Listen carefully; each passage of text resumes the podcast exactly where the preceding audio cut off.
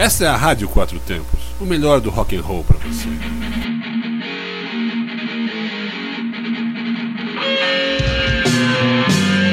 Está no ar o programa Zine-se, o fanzine que você escuta. Programa Zine-se, o fanzine que você escuta. É, e a gente aproveitei, cara, para avisar os amigos aí, ó, que a gente vai fazer uma pequena pausa aí na programação após um ano direto aí gravando aí, velho. Gente. É uma pausa rápida aí, velho. É, são pequenas férias e longos dias sem a companhia de vocês, cara. É, ó, na verdade sim, vai ser em média uns dois meses aí de ausência.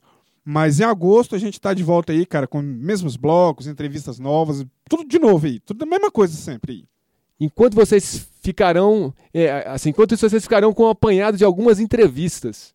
É, então assim, ó, continua ouvindo a Rádio Quatro Tempos aí, cara, é, continua ouvindo os índices, é, vai ter uma coisa bem legal aí, e continua mandando pra gente aí crítica, sugestão, o que você puder ajudar a gente aí. Muito obrigado e nos vemos em breve com programas inéditos. Entrevista. Dando sequência agora, a gente vai chamar aqui para um bate-papo meu amigo, meu camarada, meu irmão de fé, Marcelo Podreira. E aí, seu nojento? Obrigado por ter aceitado o nosso convite, cara. Legal demais você estar tá aqui. Fala um pouco aí do Podreira, cara. Essa banda que tá nativa desde 98 e do início só resta você. Lembra quantos vagabundos já tocaram nessa banda aí, né, cara, nesses 20 anos? Quase É. 20, né? Tem 20 ainda não? Cara, 20 não, mas a gente já tá nos 18, né? 17. Quase 20. 17. Estamos chegando perto. Então, velho, primeiramente, boa noite aos ouvintes aí, valeu, sacou pelo Boa tarde, convite. cara. Olha a hora, ainda são duas da tarde. Ah, é? Para de beber, Ah, velho. então desculpa. É porque eu já cheguei aqui estressado. Mas tipo assim, valeu a todos aí que estão ouvindo aí o programa. Sacou? Valeu ao Frajola, valeu ao Felipe CDC, dois irmãos aí do underground das antigas. E, cara, o Podreira, velho, desde 98, sacou? A gente tá aí na estrada e, velho, a gente acho que já tá beirando, tipo, a galera do Def Slam, sacou? Em relação a, a integrantes. Porque já passou tanta gente pelo Def Slam, velho, pelo Podreira, eu acho que eu já, per já perdi as contas, assim. Poderia já barrou o Death Slam já, Sacou? velho, são duas bandas assim que, sacou? É tanta gente que já passou, velho, que a gente já tá perdido das contas. Mas até hoje, sacou? Eu sou um cara super feliz pelas pessoas que passaram pela banda, porque foram só irmãos, Muito sexo. sacou? Nossa, sexo, drogas e rock and também, roll. E cana pra caralho, com certeza. Mas, velho, foi muito bom, foi, foi ótimo. Até hoje eu não tenho o que reclamar. Porque foram muitos amigos, assim, que passaram pela banda e deram gás pra caralho. E a gente tá aí até hoje na luta. O som, cara, mudou muito no decorrer do tempo.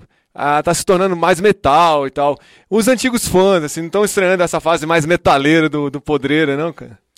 Cara, tipo assim, sacou? Desde o início da banda que a gente começou, assim, na, na época do, do punk, hardcore, assim, tá ligado?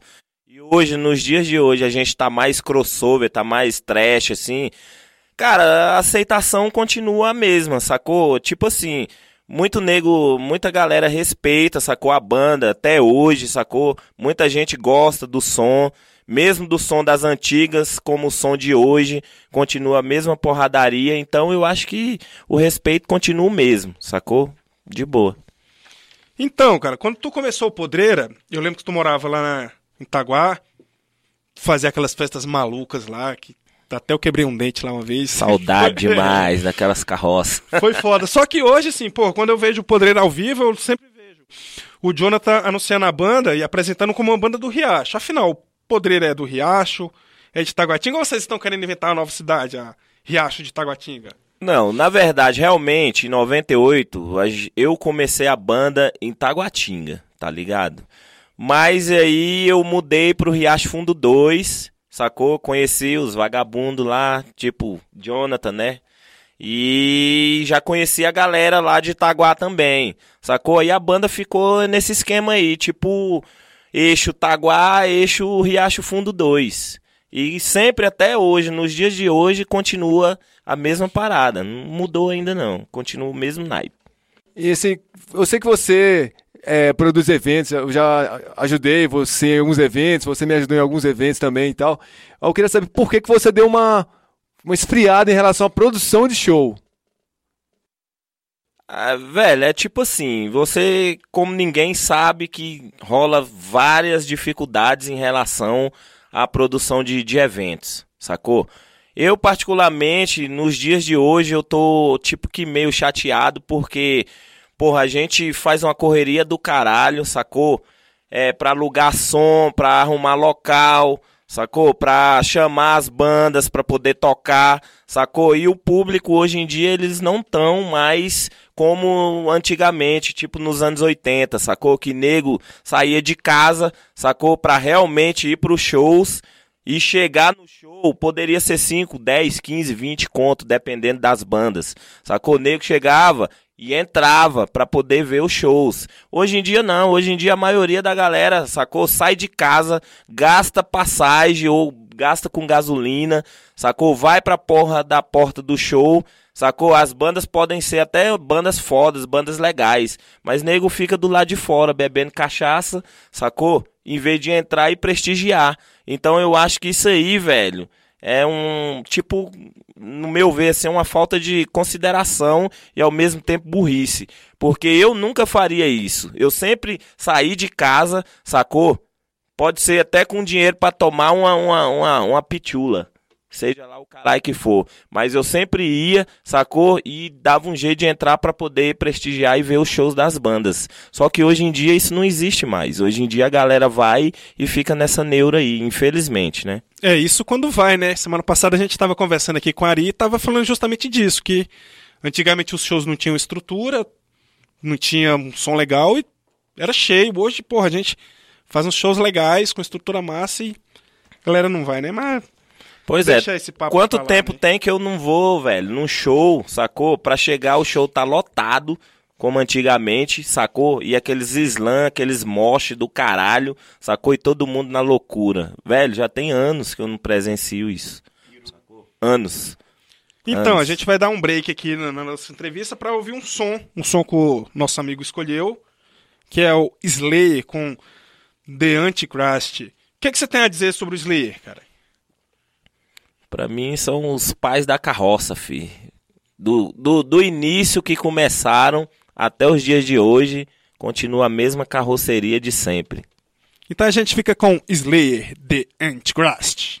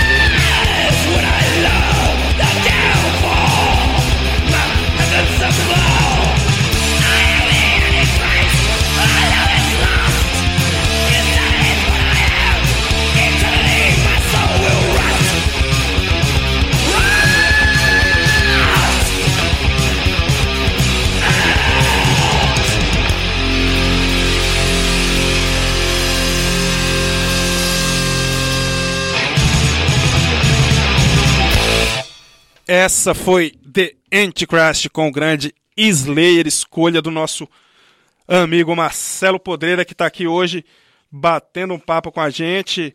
Então, Marcelo, algumas bandas mais undergrounds, cara, estão querendo começar a cobrar para tocar. Eu tô vendo uma galera fazendo um movimento assim, dizendo que, porra, vamos valorizar, vamos cobrar o cachê, enquanto a gente não, não cobra cachê, a galera não vai valorizar nem respeitar a gente. Qual a sua opinião sobre isso, já que você é músico, produtor de shows, toca em bandas autorais e recentemente está tocando com o cover do Ramones, o Beerhead? O que, que você acha desse, de toda essa movimentação de vamos cobrar cachê? Cara, ó, particularmente nos dias de hoje, eu acho que toda banda deve ser valorizada. Sacou? Independente de qualquer coisa. Por- porque, tipo assim, é, você sai de casa, sacou? Você leva bateria, você compra corda de guitarra, corda de baixo, sacou? Você gasta com ônibus, gasta com gasolina, gasta com caralho a quatro. E, tipo assim, não tem uma banda que não goste, sacou? De tocar num festival, sacou? Que goste de chegar, de ter um, uma espécie de camarim, sacou? De ter uma cervejinha, de ter uma água, de ter um, um tratamento legal, sacou? Tá ligado? E você tocar no festival, cara, e nego ainda chegar e ainda te dar uma grana. Então eu acho que isso aí é bem satisfatório, sacou? Nos dias de hoje. Porque antigamente a gente sempre foi na carroceragem mesmo e ia mesmo, tocava e foda-se pra poder mostrar o trabalho, mostrar a banda, mostrar o som, sacou? Mas eu acho que hoje em dia as bandas merecem, sacou? Ter, tipo, pelo menos uma ajuda de custo. Porque eu acho que isso aí é justo, sacou? Então, cara, então é, isso aí é um assunto aí pra um programa inteiro, né, cara? Porque vão ter opiniões divergentes, porque a realidade, como a gente bem falou no começo, infelizmente não permite essas benesses. É, lógico, com certeza, né? Mas paciência. Vamos voltando aqui. Vocês, o Podreiro, estão gravando é, no estúdio dos nossos amigos da Degola. É com uma banda, banda do Guará. Tem um, o povo tá misturado, aí um pedaço em cada, cada lugar de Brasília, né? Você pode nos adiantar alguns detalhes da gravação e do futuro CD debut, que finalmente vai, temos o CD debut do Podreira, primeirão, prensado, bonito e tal. É, eu realmente eu tô feliz pra caralho, sacou? Porque são vários anos, tá ligado? Só a gente gravando uma, duas musicazinhas assim pra coletânea, sacou? Pra. É, é, enfim, coletâneas, tá ligado? Mas agora realmente a gente vai ter um CD mesmo, realmente de qualidade, sacou? Uma parada que nego vai pegar assim, vai escutar e vai falar: porra, puta que pariu, velho. Até que enfim a banda agora tá com material foda, sacou?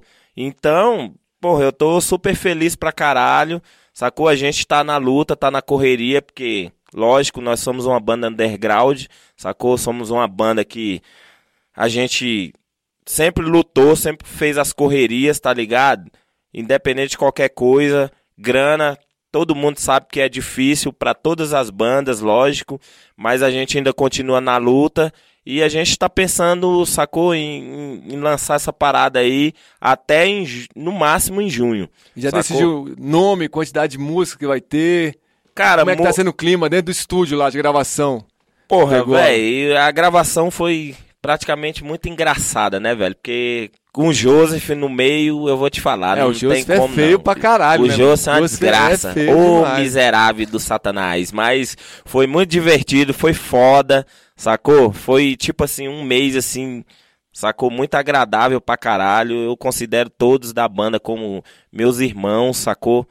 E, velho, a gente tá super satisfeito, sacou? Com o resultado final do CD, saca? E aí agora a gente tá na luta pra poder lançar no máximo até final de maio, sacou? Mas eu boto fé que acho que vai rolar assim. E a gente vai fazer vários shows aí de lançamento e. Das gravações antigas do, do Podreira, assim, na, na época das gravações, eu lembro que vocês gravavam muito no, no Ed, no ME, e tinha um clima muito, assim, sexual entre você e o Fausto, né? Agora, nos tempos atuais, na banda atual, essa sua esse compromisso e tal, assim, anual, não anual, an, para não falar outra palavra, né? é, é mais com, com, com o vocalista, o Jonathan, mais com, com o Joseph. Não, na verdade, velho, eu acho que. Na verdade, bicho, tudo bem. O cara é gay, mas a gente perdoa. mas, tipo assim, velho, ó. Cara, a gente sempre teve, assim, um. um- um- uma relação, 16 anos, 17, 18 e tal, de, de uma puta de uma amizade. O cara é meu irmão pra caralho, sacou? Não só o Jonathan, mas Joseph também, que eu conheço pra caralho, já tem anos. Sacou? E, bicho, é isso aí. A gente sempre foi unido, sempre fez as correrias, todo mundo junto, sacou? E eu só tenho a declarar que na banda não tem gay, não. É todo mundo muito doido. É, a gente vai ouvir agora uma faixa desse disco. O disco não saiu ainda, mas a gente vai tocar aqui em primeira mão, que é a faixa Força e Fé. O que, que você tem a falar ó, dessa faixa? Cara, eu acho que é tipo a, a primeira faixa do, do CD, sacou? É uma música forte pra caralho. Saca? É uma música que, na verdade, todos da banda, sacou? A gente, todos da banda, foi a gente que escreveu, sacou? Fizemos as bases, fizemos as paradas, tudo. Então acho que é uma banda, é uma música que a galera vai gostar pra caralho, porque realmente a, a gente escolheu a primeira faixa pra abrir o CD, assim, porque é uma música foda. Eu boto fé que todos que, que vão ouvir, a galera vai gostar pra caralho. Com vocês, Podreira.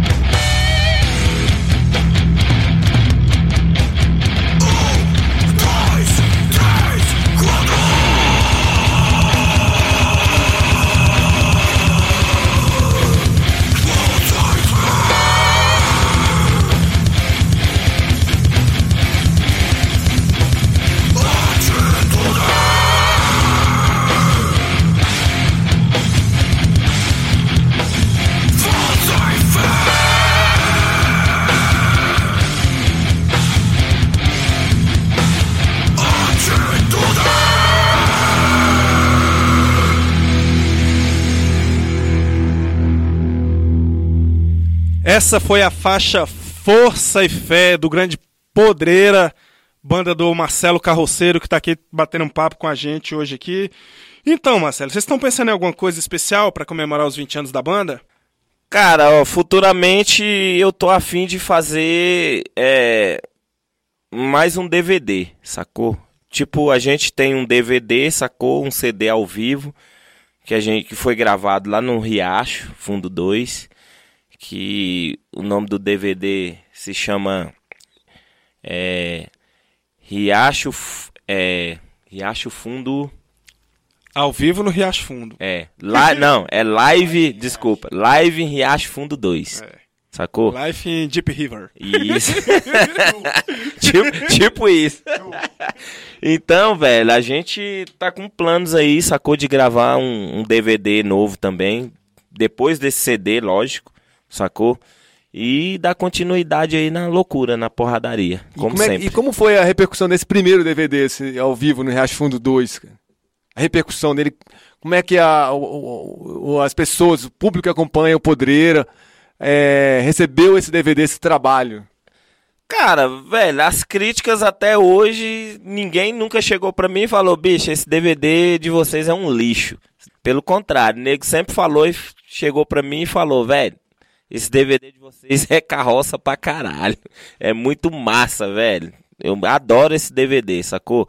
Então, já que tá nessa linha desse esquema aí, sacou? Eu fico super satisfeito. Porque esse DVD foi feito assim, tipo, sacou? É, olhe olha pra você no você olha assim a sua cara no espelho e fala eu vou fazer essa porra e foda-se acabou sacou? Independente de qualquer coisa sem patrocínio sem ajuda ajudas grandes tá ligado? Você vai lá sacou? Tira a grana do seu bolso aluga som aluga palco sacou? Um amigo ali vai e ajuda com alguma coisa outro vem ajuda com alguma coisa. Agradeço até hoje sacou? Totó meu grande brother aí, sacou? Que fez as filmagens pra gente, sacou, editou a porra do CD, fez o caralho todo, sacou? E é isso, e é aquela tosqueira ali que nego viu, sacou? Então a gente foi, fiou as caras, fez a parada, aconteceu e tá tudo certo. Meu brother, ó, o papo tá massa, mas infelizmente o tempo é curto. E eu vou deixar aqui 20 segundos pra você se despedir. Acho que tá bom, né? Mas, porra, é mais tempo que o que a Ness tinha, né, velho? Nossa, que Dá pra lindo. você dar um help aí pra galera? Um alô em 20 segundos?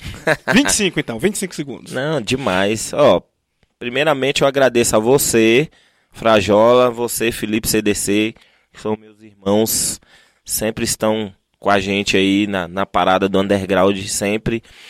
Agradeço a todos os ouvintes aí que estão aí até agora escutando a parada, sacou? E dizer a todos que, velho, não fiquem em casa, velho. Vamos para os shows undergrounds. Vamos prestigiar as bandas, sacou? Vamos fortalecer a cena, sacou? Do DF. Vamos botar essa porra pra acontecer, porque já tem anos, sacou? Que a parada tá fraca pra caralho. E eu acho que tá na hora da gente voltar a acender essa chama aí, que é o underground, e botar pra acontecer a parada de novo como era nos anos anteriores. E vai ter oportunidade agora, então, já que ele falou de voltar a andar em shows. Muito obrigado, Marcelo Podreira. Muita força e sucesso com a banda Podreira. Eu que agradeço, Agora, valeu. com vocês, velho. O, a, a música, a última música que o Marcelo escolheu foi Sepultura, né? Foi Slave New World, que inclusive Podreira faz o cover dessa música, né, cara? E a galera enlouquece quando vocês tocam esse som, né, meu? Com Então vai lá, certeza. Sepultura e Slave New World. Valeu.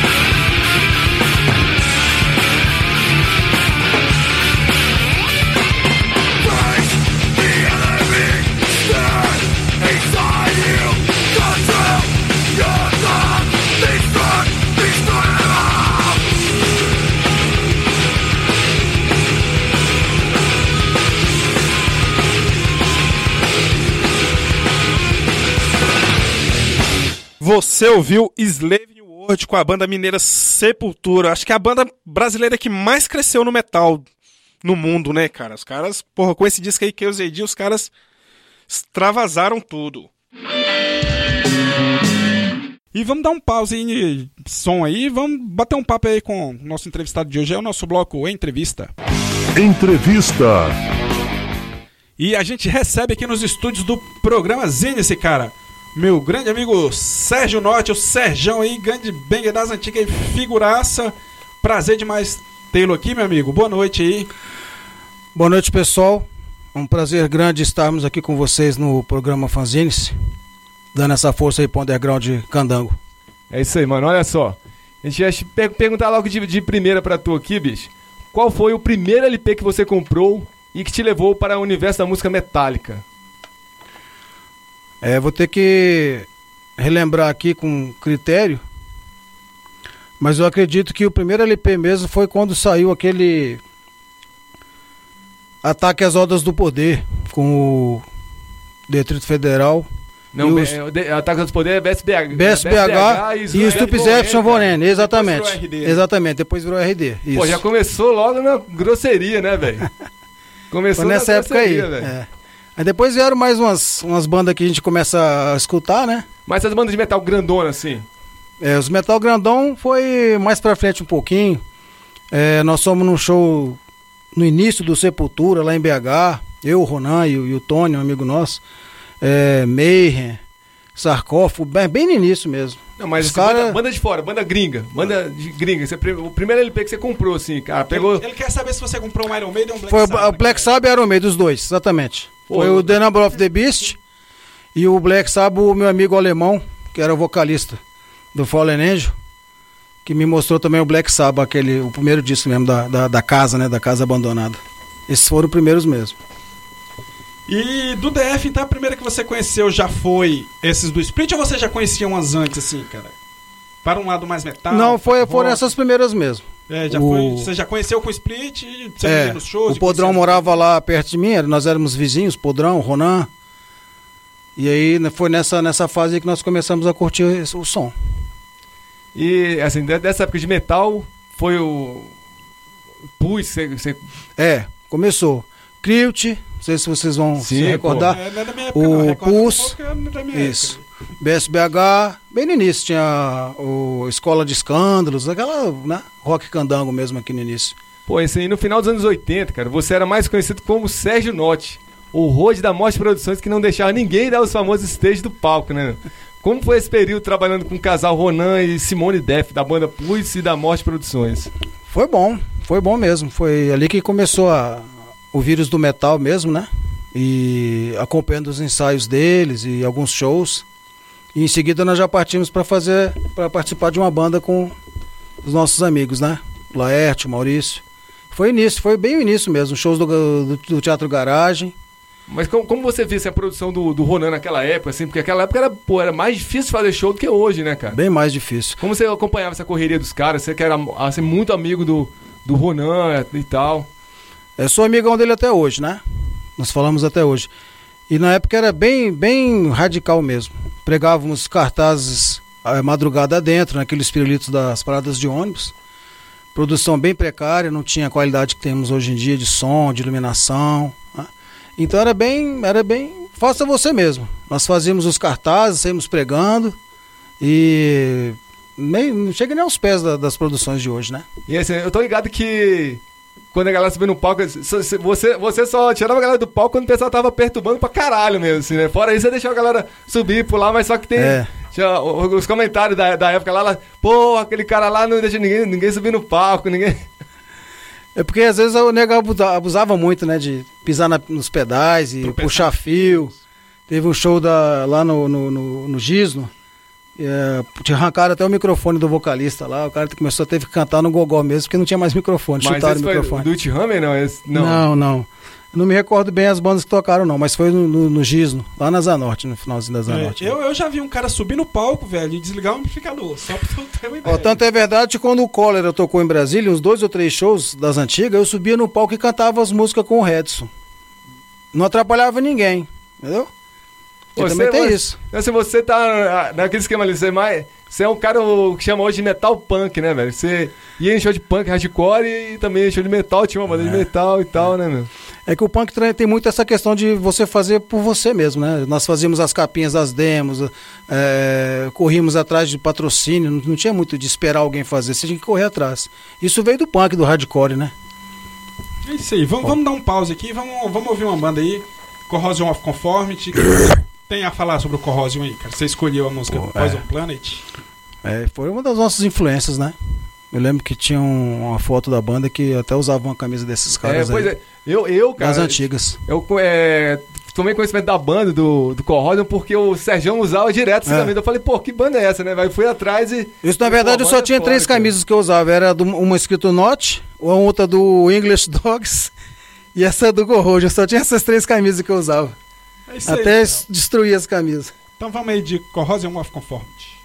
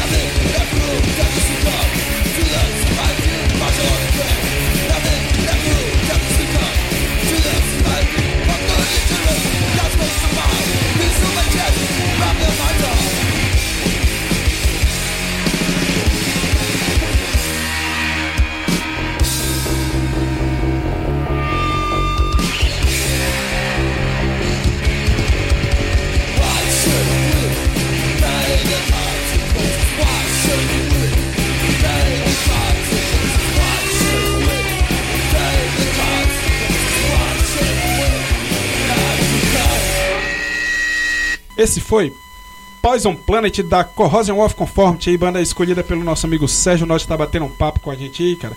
Vamos falar um pouco da Disgrace aí, cara. É, o Disgrace teve início com outro nome, né? Ele começou com outro nome. Qual era esse nome? E foi nessa época que o Ronan tentou tocar bateria? Ou vocês montaram com o Ronan? Como é? Conta um pouco dessa história aí. É, porque na época a banda se chamava, chamava-se Cão de Guarda. E devido a uma precariedade de, de músicos, é, fizemos eu, o Ronan, o Maurício GB. E o Ronan chegou a tocar a bateria, assim, inclusive tem um ensaio gravado com ele na bateria. Até mostrei pra ele outro dia, ele nem acreditou. Caraca! Aí, Não tocava, não tocava nada, né, velho? Não, ele chegou a destruir os bumbos lá. É, destruía, destruía a caixa, o chimbal lá. Era, era um por ensaio, o bicho detonava mesmo. E depois, em seguida, nós começamos a fazer a formação, né? Encontramos o Laerte, que chegou a tocar no Butchery, uma banda das antigas também. E o Maurício, o Ricardo também, que tocou depois no, no Aborrent. E o Nica, primo do Maurício, na- nas quatro cordas. Essa foi a formação original. E em seguida mudamos de nome também pro, Pra Disgrace. pra Disgrace. Pois é, cara. Então, assim, o, o Laerte, ele tinha muitos contatos dentro e fora do Brasil, por conta de lance de fanzine e tal, né? Que eles se correspondiam bastante. E quando a Desgrace lançou as demos, teve ótimas resenhas, cara. Saíram em muitos zines, fizeram um bom número de shows e tal. E fale um pouco sobre esse período da demo tape, cara. Essa, que na verdade, assim, confessando aqui pra você, é a minha fase preferida do Disgrace, cara. Foi a fase é, inicial que nós, inclusive, éram- éramos bem, bem verdes, né? Essa questão de gravação e tudo dependia muito até de quem estava dentro do estúdio para gravar, porque nós éramos bem, bem toscos, né? E realmente foi uma fase assim que nós tínhamos uma divulgação em fanzines do Brasil e do exterior muito boa. América do Sul, tínhamos vários amigos nos fanzines da América do Sul. E foi uma fase interessante porque nós cantávamos em português nessa época aí. E então tinham as resenhas, como você falou. O pessoal gostava muito. A Rádio Cultura, eu lembro que uma vez elogiou bastante essa questão de cantar em português, né? A nossa língua. E foi, foi muito interessante. Foram, eram as músicas assim, estúdio em oito canais, praticamente. Eu acho que nem existe mais isso hoje em dia. Estúdio em oito canais. Eu falo assim, mas não sou muito velho não, tá, galera? Não sou muito velho não, mas é porque a época é essa aí, né? É, não é uma época tão antiga também. É, né? não vamos exagerar não, mas era... Um pouco mais de 20 anos. que É tem por aí, é por aí, é. Então, cara, falando assim, de cantar em inglês, de cantar em português, depois vocês começaram a cantar em português, né, cara? Com o compacto, né? Inclusive a gente vai tocar Em inglês, né? É, depois a gente. Daqui a pouco a gente vai tocar música. Tivemos um som gravado numa demo, na demo 92, foi, eh, foi gravado um som em espanhol devido a essa divulgação na América do Sul, gravamos um som em espanhol chamado Nuestro Mundo. A galera gostou bastante, tínhamos amigos na Colômbia, do pessoal do Massacre, do Chile, o pessoal gostou muito. Depois mudou-se para para as letras em, em inglês. Pois aí, como é que foi essa adaptação? Por, assim, você achou que foi pra expandir mais ou foi uma adaptação natural? Como é que foi isso? Um pouco de cada coisa, né? Um pouco de cada coisa. E foi uma tentativa que deu certo também, o pessoal gostou. Apesar eu, particularmente, eu sempre gostei da- das, letras em português, né? Sempre gostei das letras em português para poder passar melhor a- a- aquilo que você tinha em mente para fazer a letra, né? Pô, lembrei E- de uma coisa aqui agora, velho. É. a- a- aquela vez que o Disgrace, cara, tocou num, assim, num programa de TV, cara, foi do Ricardo Noronha, sei lá. o Não, que- não, foi do. Já já vou lembrar. Foi lá no, Não, no Teatro Garagem. Foi no Teatro Garagem. Eu, eu lembro disso aí, velho. É, Frank, Frank Aguiar. Frank- não, não. Frank não, Não, pô. não. Que tocou. Que Não, é. Mas é um cara, é um cara tipo Frank teve- Aguiar, velho. Que na época teve aí. o Aborrent também, acho que o Nomes Feios tocou. É. Mas era, era individual. Você ia lá, tinham várias bandas que tocavam, bandas de, de forró, de Mas tal. foi ao vivo ou não? Ao vivo. Ao vivo, ao vivo. Foi Eu playback, lembro, não. Eu lembro, eu lembro aí. Eu sei que no YouTube tem o do Aborrent, que aparece até o Gregório só a taleta assim no, na O que eu arquibancada. achei mais engraçado nesse, né, nesse, nesse dia do programa, cara, foi as, as mulheres dançarinas dançando desgraça, tocando, e as dançarinas tudo louca lá, Não velho. sabia nem o que fazer. Correndo, velho. E umas velhas com o patrocínio do café do sítio, elas levantavam o café de vez em quando, assim, um pacotão de um quilo de café. Era Ricardo Noronha mesmo. Ricardo né? Noronha? Não, não era Ricardo Noronha, não. Era bem Eu, antigão. tô ligado, é um cara que parece esse nome Frank Guiar, é um sertanejo, um chaltão e tal. De Tá na barba. ponta da língua. Cleiton Aguiar. É isso aí, velho. Ah, Cleiton Aguiar. Esse cara aí, velho.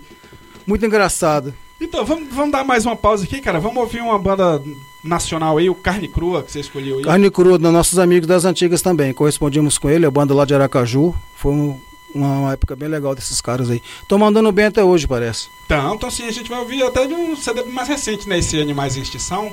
Animais Indefesos. Em Defeso, né? É do CD Inanição, CD novo, muito bom. É porque eu misturei Indefeso com Inanição virou Extinção. Você vê, inclusive, que nunca teve essa distinção, assim, de porque uma banda é um deathcore, ou é só death, ou é só hardcore, e sempre teve uma, uma interação boa entre as bandas. É hoje que tá mais assim, tem mais É. esse separatismo. Antes não tinha, É. né?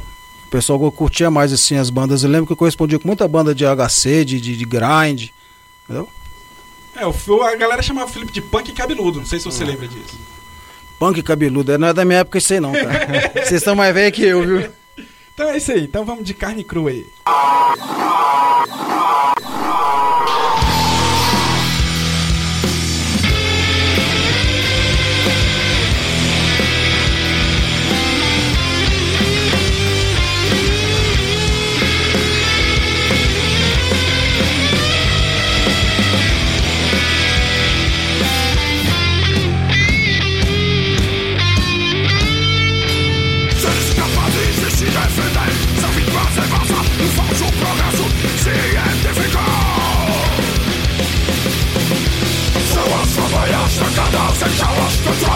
Infinite Infinite i działasz Wyglądasz, wyglądasz Infinite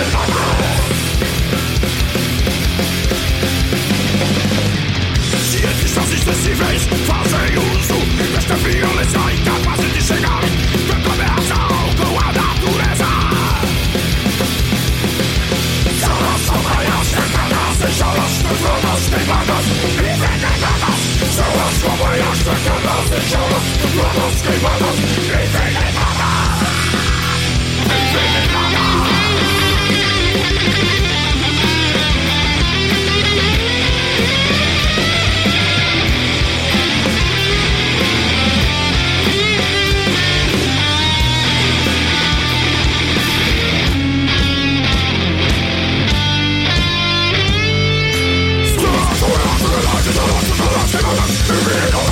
Esse foi o Carne Crua com Animais Indefesos aí. Escolha aí do nosso Sérgio, do nosso brother Sérgio que tá batendo um papo aí.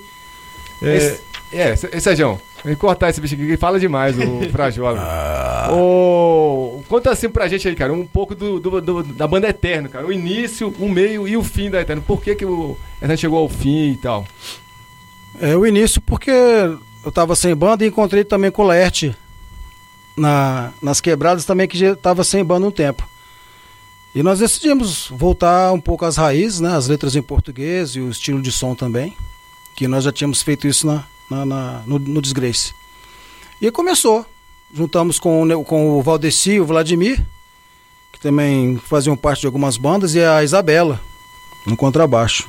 Que sumiu no mapa também, né? É, deu uma, deu uma sumida.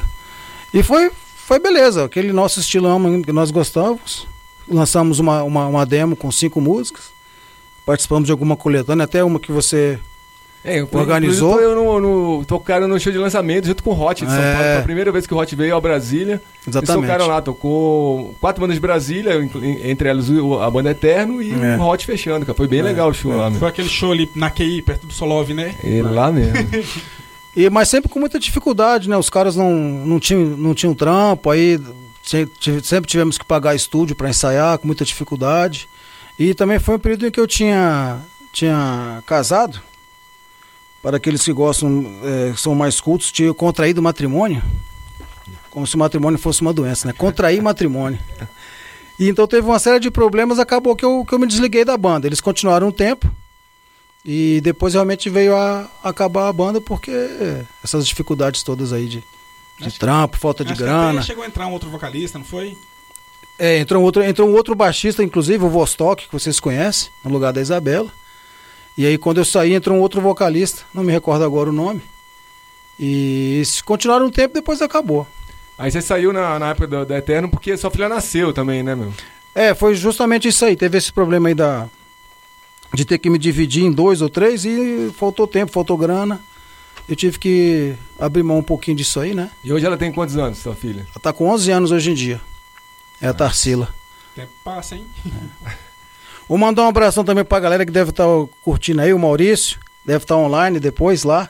Em Florianópolis. É, Maurício tá online lá Ele- em Florianópolis. Ele voltou a banda, o Backstroke, ele voltou lá em Florianópolis. Voltou lá em Florianópolis. Inclusive, nós gravamos um, um vocal pra pra uma música que eles fizeram agora. Labirintos da Extinção. E você tem, você tá, tá sabendo também que o Disgrace voltou, né? Com Killer, Já tem um tempo que eles estão aí na É, ativa então- também, continuaram, né? fazendo alguns shows aí. Estão fazendo shows, estão pretendendo gravar uma, uma demo aí daqui, daqui mais uns meses. E atualmente aí, cara, quais são seus planos musicais? O que, que você tem em mente aí? Então, eu tava paradão, né? Tava meio desligado da cena. E no início do ano o Maurício fez esse convite para nós gravarmos um o vocal dessa música do Backstroke. E isso gerou uma certa euforia na galera, né? E nós resolvemos então começar a fazer algo assim, um projeto nesse estilo, né? Deathcore com as letras em português. Então nós estamos ainda engateando nesse projeto. Falta alguns detalhes, mas a nossa intenção é essa, de, de fazer uma gravação, fazer alguns shows futuramente, né? Mas vai ser nesse projeto. Vai, já tem nome definido? Já tem nome. É Cães de Guarda. Porra, aí. Lembrando- vai- aí foi a velharia agora, velho. Vai Lembrando do, desse, desse do, bem do início, né? Aí o Felipe ficou emocionado. É, Cães de Guarda. E a formação é essa aí, eu, o Maurício GB na guitarra, o Ricardo Lima, que é um brother dele lá de Florianópolis, no, na- no baixo, e vamos contar com a participação do Rafael, que toca inclusive no Disgrace atualmente. Vai dar essa força no início pra gente gravar essa demo aí pra. Pô, não conseguiram arrastar o. Laércio pra esse projeto, não? Ainda não, o Leste tá com algum- algumas dificuldades também de tempo, ele toca na, na banda que ele tem hoje em dia, o, o Insólito. É, que é Death Metal, inclusive já Isso. rolamos aqui o Insólito. É, já. muito boa, sonzeira, mano. sonzeira também. Ele tá com essa banda e tem, tá com um problema de horário para poder ensaiar, então nós estamos, estamos no início também do nosso projeto aí para ver. É, inclusive, deixar ao vivo essa, esse, esse, esse convite. Quem trocar a bateria aqui em Brasília, que tiver fim de fazer um som com a gente, nós estamos procurando aí quem, quem queira fazer um som na, na batera. Dar uma força para nós na bateria, que o, o Rafael, atual Disgrace, vai dar força para gravar, para nós gravarmos alguns sons. Mas aí seria bom ter alguém efetivado mesmo, né, para divulgação legal como banda mesmo. O som naquela linha ali, do Disgrace Antigo. É, temos. letras em português e deathcore. Isso aí, galera. Ó, quem estiver ouvindo aí, ó, vai. tocar batera. Vamos fazer alguma coisa aí, gente. Vamos se movimentar aí. Pô, cara, assim, queria dizer aqui em nome dos Índice, cara, que, pô, foi um prazer gigantesco ter você aqui com a gente hoje. E, cara, antes de deixar o seu recado para os ouvintes e ir trabalhar, que eu tô ligado que você tem que trabalhar daqui a pouco, tire uma dúvida, cara. Por quais motivos o Sérgio deixou o nosso underground por alguns anos, né, cara? É, e, cara, porra, queria assim, agradecer imensamente sua presença e conte sempre com a gente aí para divulgar esse novo trabalho da, dessa nova banda, um novo projeto que eu, com certeza é, virão coisas boas por aí. Eu tô ligado que o GB e você juntos fazem ótimos É trabalhos. uma cara. boa dupla, é uma boa dupla. Como eu falei no início, pra, o prazer é todo nosso de estarmos aí, né, se- no- participando com vocês aqui do programa, levando a cena é, candanga brasiliense para a galera toda escutar. E é um prazer grande, prazer grande estar retornando devagarinho com um som, um projeto de, de banda. É, e eu, como eu falei também anteriormente, devido à questão, questão mesmo de ter que cuidar de, de, de filhos, é, ter que dar um suporte para ela, né, muito pequenininha. Então eu tive que fazer essa opção aí de me afastar um pouquinho, né? E eu passei também a trabalhar é, à noite, então vários shows, quase todos praticamente, né, 99% acontecem à noite. E eu fiquei meio deslocado exatamente por causa disso. aí. Tinha que trabalhar para ter, ter a, a condição para sustentar a família. À noite, não- então não tinha como ir nos shows à noite. Então eu fiquei só mesmo curtindo o som e entrava em contato com a galera aqui e acolá. E agora que estamos retornando ao- aos pouquinhos para fazer alguma. dar mais uma contribuição, se é que é possível ainda, nos dias de hoje aí. É sempre possível, é sempre possível. É. Vamos, vamos fechar aqui, cara. Ouvindo Disgrace aí, uma faixa do, do compacto. Você lembra da época do compacto, cara? Sim, sim. Até, até trouxe o meu aí pra. Felipe. Filipão achei que ele ia querer fazer uma palhinha da Under the Bridge, que o Def Slam gravou. Se ele quisesse fazer uma palhinha aqui, eu, eu ia cantar com ele aqui a música. A capela, né? é, velho. Tem a letra aí, quiser é só falar. Começar aí. Isso aí, então. Então vamos com o Disgrace aí, Under the Bridge. Eu também quero agradecê-lo por, por ter vindo aqui, cara. Você que é um, um brother nosso das antigas, grande irmão aí, de longa data. É, mais de 25 anos já, né, velho? Mais de 25 Nós anos. estamos aí, né? Batalhando e divu- divulgando. Agora o, o Felipe pintou o cabelo, que uma vez eu encontrei com ele, ele tava, tava bem velhinho, tava parecendo aquele cara do Senhor dos Anéis. Eu, Ele pintou o cabelo. É, ele pintou o cabelo. velho. eu Então ele que tá- ele usa rena. Ele pintou o cabelo, ele tá com o cabelo pretinho, ó lá. Ele tá velho também. Não é só nós, não. E ele usa aquelas renas, que é aquelas, aquela mulher. do- É. que eles dizem que não é pintura, é uma restauração natural da cor. Deixar um abraço pra galera que curte o programa, todo mundo aí, pessoal mais antigo e pessoal mais novo também. É isso, é curtindo o som com simplicidade, fazendo as coisas com carinho mesmo, porque underground é isso aí, underground tem que ter mais união, mais simplicidade entre as bandas e cada um dando a força um pro outro. Isso que é underground mesmo nosso aí, que a gente quer reanimar um pouquinho, quer reavivar um pouquinho. É isso aí, então. Então vamos de Disgrace aí.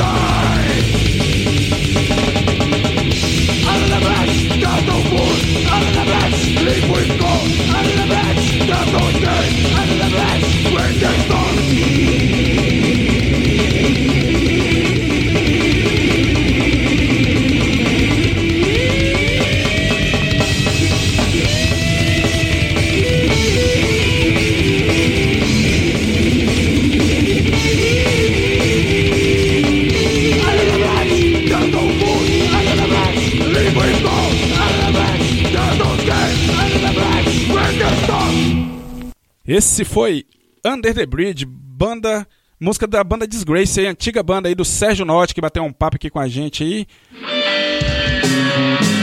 Vamos dar um papo, no, um- uma pausa nos sons aqui, vamos bater um papo aí, cara, com o nosso amigo Salês, é o nosso bloco Entrevista. Entrevista. E o programa Zine-se, cara, recebe hoje aqui o Salês, cara das antigas aí no rock do DF. Prazer, boa noite, prazer recebê-lo aqui, meu amigo. Boa noite, é um prazer todo meu, cara. Eu fico feliz em ser convidado porque eu acho que essa iniciativa é muito boa para fortalecer a cena. Pois é, esse é meu grande amigo Salês, cara. Conte quando e como surgiu o interesse pelo heavy metal, cara. Cara, meados aí de 82, um cara do P-Norte me apresentou um disco If You Want Blood do ACDC. Foi a primeira banda que eu ouvi incrivelmente um disco ao vivo. Apresentou no mesmo dia pra mim, pro amigo meu, Damião, nós piramos. E daí nós começamos a ouvir, conhecer Iron Maiden, Led Zeppelin e por aí vai. Mas você continua curtindo esse DC até hoje. Com certeza, pô, Ah, não tem tá. como negar, né? Esse DC também foi uma das primeiras bandas que eu vi, cara. Assim, e até hoje sou fanático pelo ACDC, cara. Gosto demais do ACDC, cara. E por volta de 88, cara, você tinha uma distribuidora que trocava e vendia gravações, que era os Trap Traders, né, que tinha na época, né? Como era esse processo? Quanto tempo esse serviço durou? E você tinha ideia de quantas gravações possuía em seu catálogo? Ah, tinha muita gravação. Caramba, meu, tinha mais de 10 mil gravações.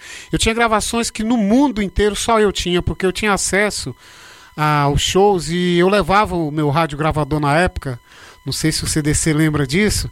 Então tinha show, muito show que rolou em Brasília que só eu tinha, cara. Eu tinha muita coisa, ensaio. Ia pra. Era tão fanático ainda sou, né? Mas naquela época era mais ainda, que eu ia pros ensaios dos caras e levava o gravador para gravar, a gente trocava essas gravações.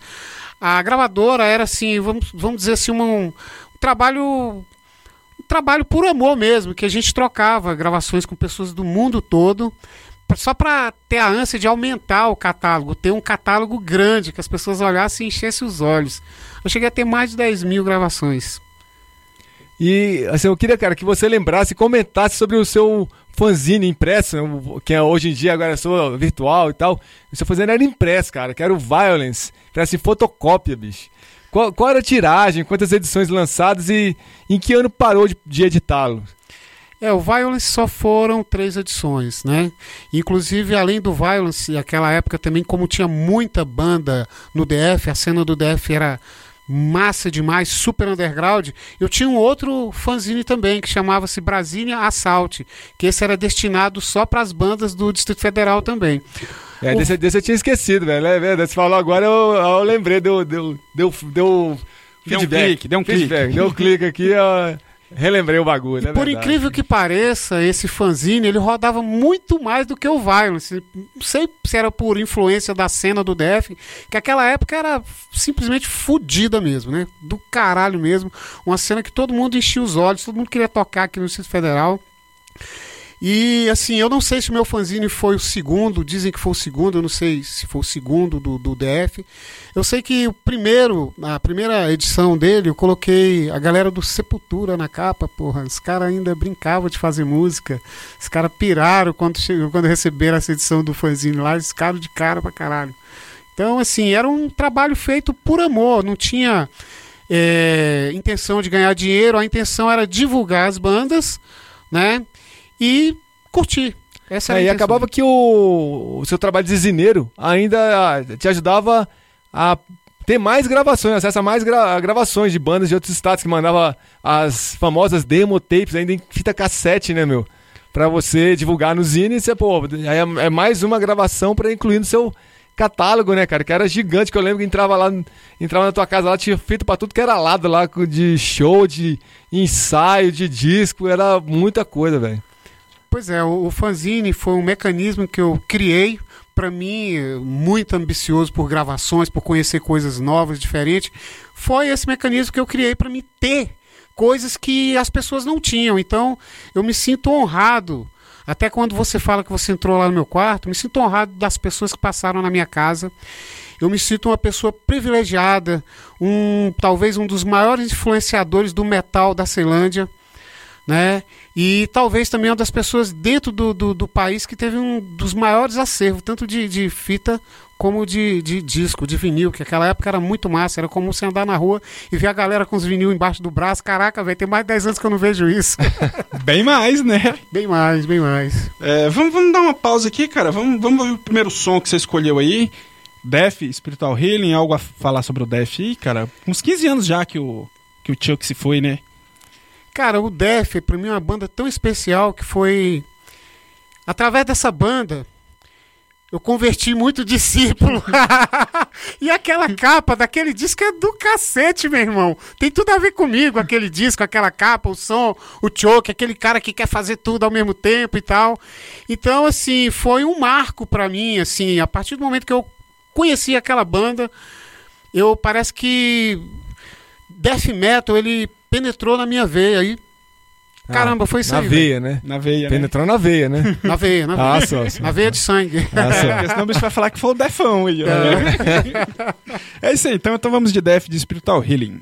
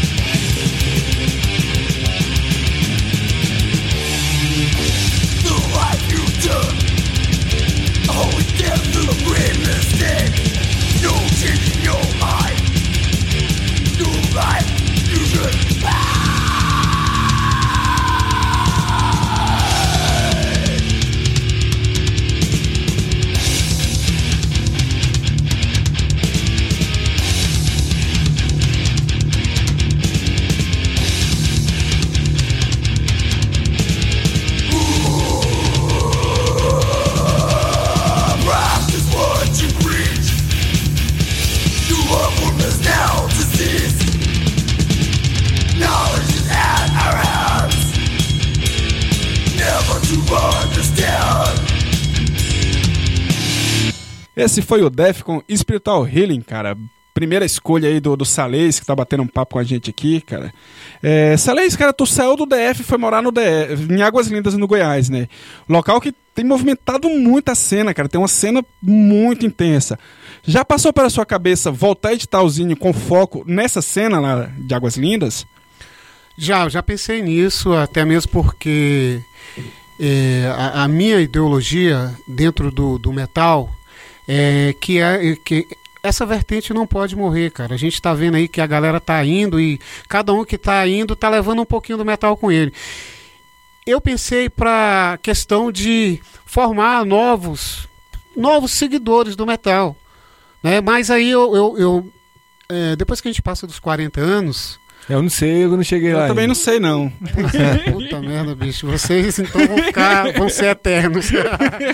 então, a gente tem tanto compromisso, a questão também da disponibilidade física, doença, uma série de coisas que eu falei, não, vou tentar incentivar alguém a fazer esse trabalho. E hoje lá eu incentivo, tem uma galerinha que eu incentivo, que eu tô é, praticamente ensinando, reensinando eles, né, um pouquinho dessa cultura que a gente viveu na década de 80 e início de 90, né? Então a ideologia é essa. Pô, cara, assim, eu lembro que quando você morava no Penorte, eu e uma cambada de bangers íamos na sua casa para ficar lá na frente ouvindo som. Assim, bons tempos, né, velho? Bons tempos. Com o fator da violência desenfreada que a socie- sociedade atravessa, você acha que isso hoje seria possível nos dias atuais? Cara, impossível. Principalmente você, CDC, que eu acho que até esse seu apelido surgiu, foi lá naquela calçada da minha casa. me, me, me fala aí se eu estiver enganado, que eu acho que foi lá. É, hoje, cara, a questão da violência está muito grande. É, você, como outras pessoas, vários, eu não vou citar nome aqui porque eu vou negligenciar alguém, Porra, cara, você saia de longe e ia lá pra casa andando, velho. Por Isso isso, não que é magro mais. até hoje, né? Pois é, Mas até hoje ele anda bastante assim também. pô. Mas então, hoje a gente não vê mais essa possibilidade, até mesmo porque é, a galera não tem mais aquela fixação pelo metal como tinha alguns anos atrás, né? É, hoje o nego escuta na- pela internet, baixa tudo lá e fica em casa só é, ouvindo música e falando mal dos outros pela tal do Facebook e É, essas coisas. Na né? verdade, hoje parece assim que a galera não, não tem mais esse amor, esse apego por nada, né, cara? As coisas ficaram tão, tão descartáveis, né? Não sei se é a facilidade que, que tem da galera conseguir as coisas, de ver show no YouTube, de ouvir música nos sites que disponibilizam música. Que, assim, eu, eu não sou da idade de vocês, né? Eu sou 5, 6 anos mais novo que vocês. Peguei ainda um pouco desse esquema Porra, de, de bem, troca de velho. fita, esse esquema de troca de fita. E, e era uma satisfação muito grande a gente sair da casa de um amigo, assim, cara, com a fita que ele ah, gravou pra gente, assim, velho. Aí você ia lá trocar com o seu amigo. Só a gravação. Ah, sair de casa, da casa do brother, assim, com a gravação nova, com, com um disco que a gente nem sabia se um, um dia sairia no Brasil, né, cara? Com, com VHS, assim, de uns shows, show tosco, gravado em uma câmera só, e a gente valorizava tanto. E hoje em dia as coisas são tão fáceis, nego não tem mais essa valorização, né, cara? É, talvez pela facilidade. Eu lembro muito bem uma coisa que ficou marcada pra mim. Foi que tinha uma loja chamada Rock House lá no Cine Centro São Francisco. O Marcos era o proprietário, talvez eu fosse o melhor cliente dele. Ele falou: Cara, vai chegar pra mim uma fita só do Metallica, do Kill and All, da Combate. Falei: Bicho, é minha. E eu peguei aquela fita original, cara, eu não tenho noção de quantas pessoas copiaram aquela fita. O meu maior prazer, prazer que eu tinha, igual uma gozada mesmo, era apresentar uma banda nova pro cara e o cara, você olhava na fisionomia dele, o cara brilhava os olhos. Aquilo ali, meu amigo, aquilo ali emociona, cara. Hoje não existe mais isso, porque hoje o cara vai na internet, Tem tudo, né? Tem tem tudo. tudo e outra não tem nada, porque naquela época você pegava um, um vinil, como você só tinha acesso àquele vinil, você lia o encarte dele, você aprendia a letra da música, você sabia a formação da banda, sabia até a cor da cueca que os caras estavam usando, meu. Hoje não, os caras não sabem de nada, os caras vão baixar uma discografia, começa do, do contrário, do final para o início, não tem mais essa, essa vontade de, de aprender, de conhecer, não sabe o nome de nenhum componente de banda. Então é totalmente diferente. Pô, falando em banda, cara, eu soube que tu tinha uma banda aí no 88 ali, no finalzinho dos anos 80 aí, na qual tu tocava guitarra e que tinha o Felipe CDC, o Damião e o Fib. Qual o nome dessa banda e por que razão durou pouco tempo, cara? Por que que não vingou? Cara, é, é- essa pergunta eu vou passar pro CDC. Ele que vai responder aí. Foi ele Isso que acabou a Uma banda, né? ideologia, cara, coisa de. Naquela época, era a onda era todo mundo aprender a tocar, todo mundo queria aprender a tocar. Né? Até mesmo pela questão de. Os espaços, tinha uns espaços. Caraca, velho, os espaços que eu acho que nunca mais vai ter no, no, no- no DF. A gente tinha o Gran Circular com puta de um espaço no Distrito Federal, o Teatro Garagem muito massa, cansamos de ir em shows também na UNB e vários outros espaços. Então, com aquela aquela ânsia também de, de ser reconhecido, a gente fazia esses projetos que, em algumas vezes, né, a gente tinha que abortar. Agora eu gostaria que você falasse até o nome da banda, que É, nem o nome não da lembra, banda eu cara. não lembro. Eu não lembro. não lembro mais não, porra.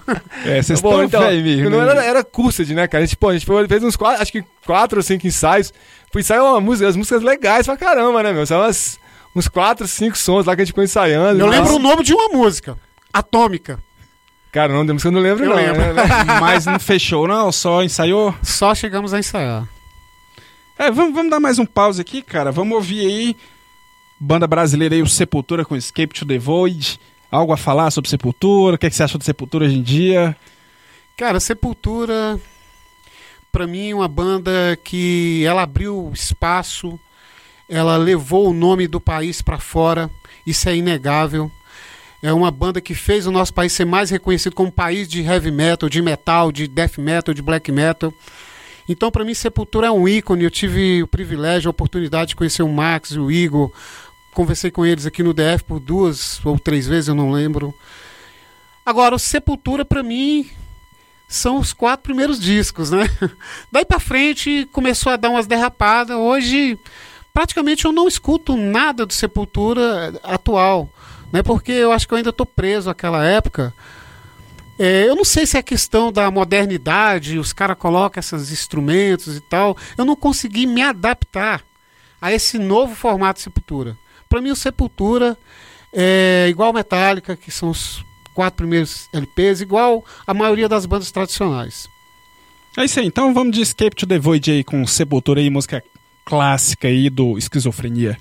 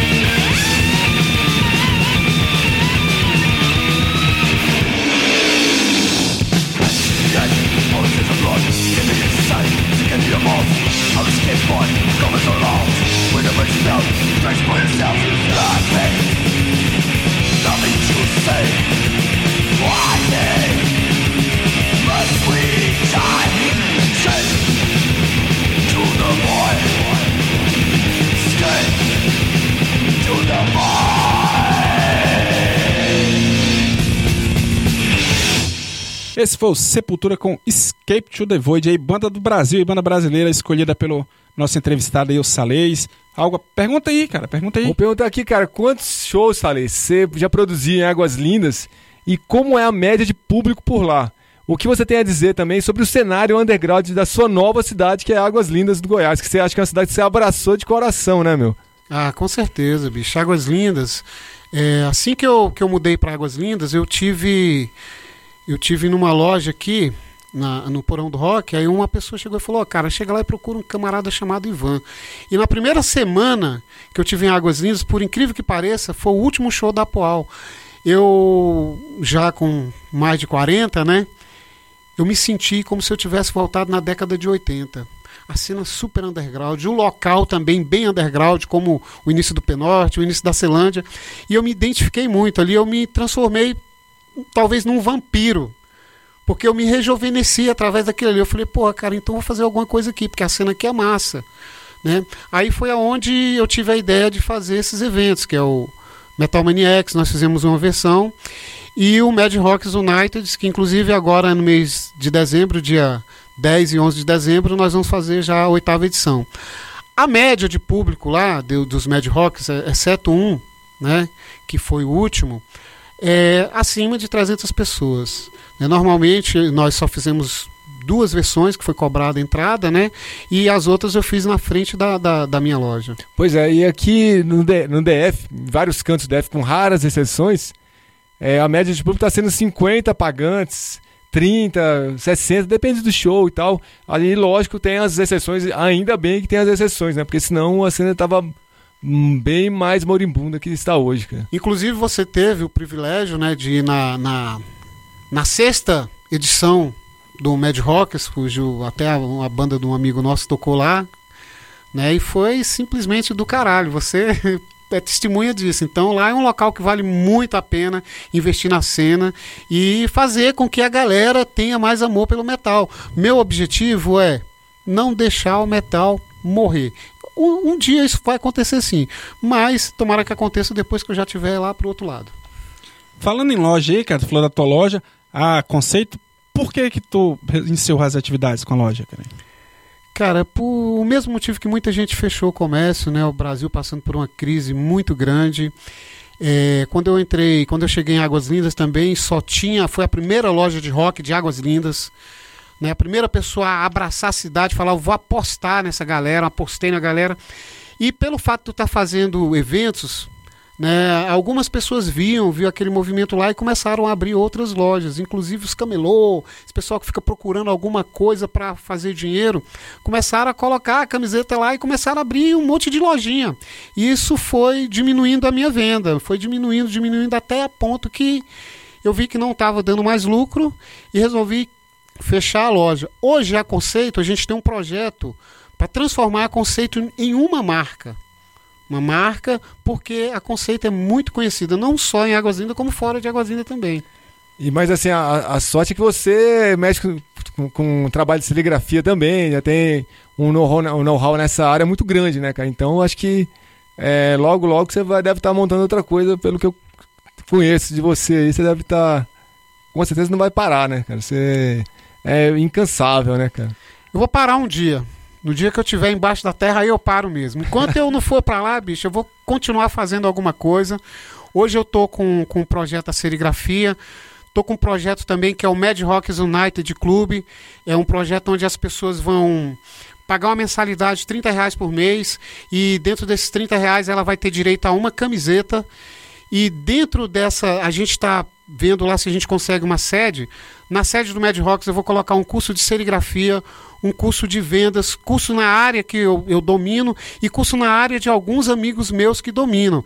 Todos nós vamos trabalhar voluntário para as pessoas que se associarem ao Mad Rocks United. Inclusive, eu vou fazer um apelo aqui a todos, aos pequenos, aos grandes, a todos, cê- ao ao Retfield, ao Max, a você, ao cara que está começando a montar uma banda hoje de 14 anos lá, velho.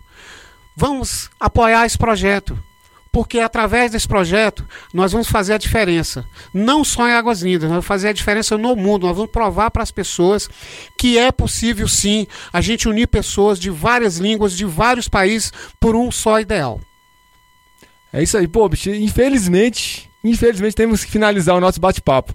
Assim, alguma consideração antes de se despedir dos nossos amigos ouvintes do programa Zines?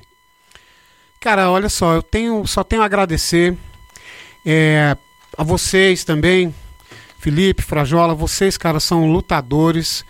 Eu admiro você pra caramba, Felipe. Você é um cara que. Eu brinco com as pessoas, falo, pô, Felipe dormiu embaixo da minha cama, velho. Né? Então, pô, você é um dos caras mais incansáveis, velho, que eu conheci.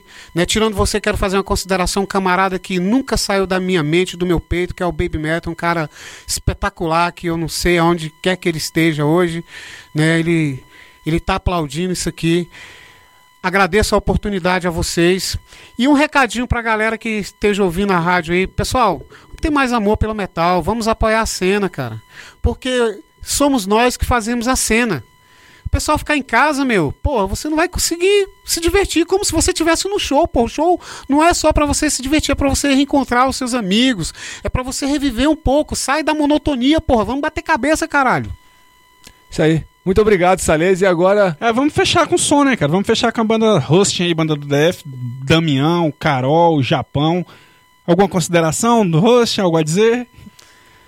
Pô, bicho, o, o Host é uma banda do, do meu coração, principalmente a gente tem sempre uma pessoa que a gente se afeiçoa mais, o cara que cresceu junto comigo, o Damião.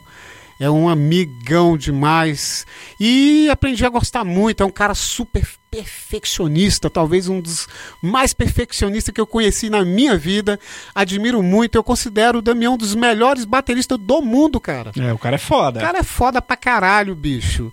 Então, e o filho dele tá indo no mesmo caminho, né, cara? mesmo caminho. O Brian. O Brian. Então é o seguinte, o host pra mim, não só a questão da, da, da música, mas também pela questão da amizade e um cara também que é um grande lutador, que é o meu grande amigo Damião. É isso aí, então vamos de Blood Arms com Husting.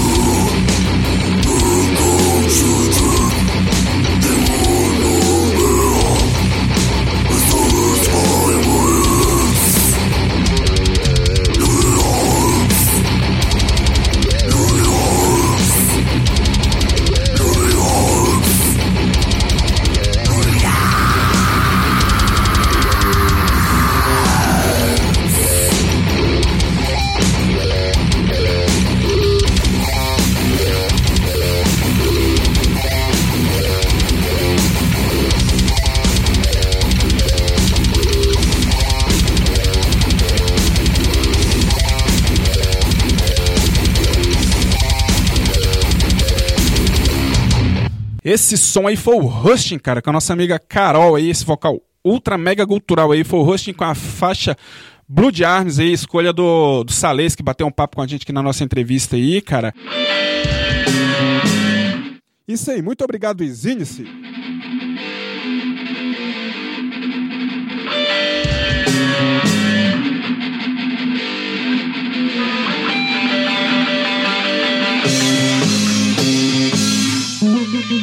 Você está na Quatro Tempos?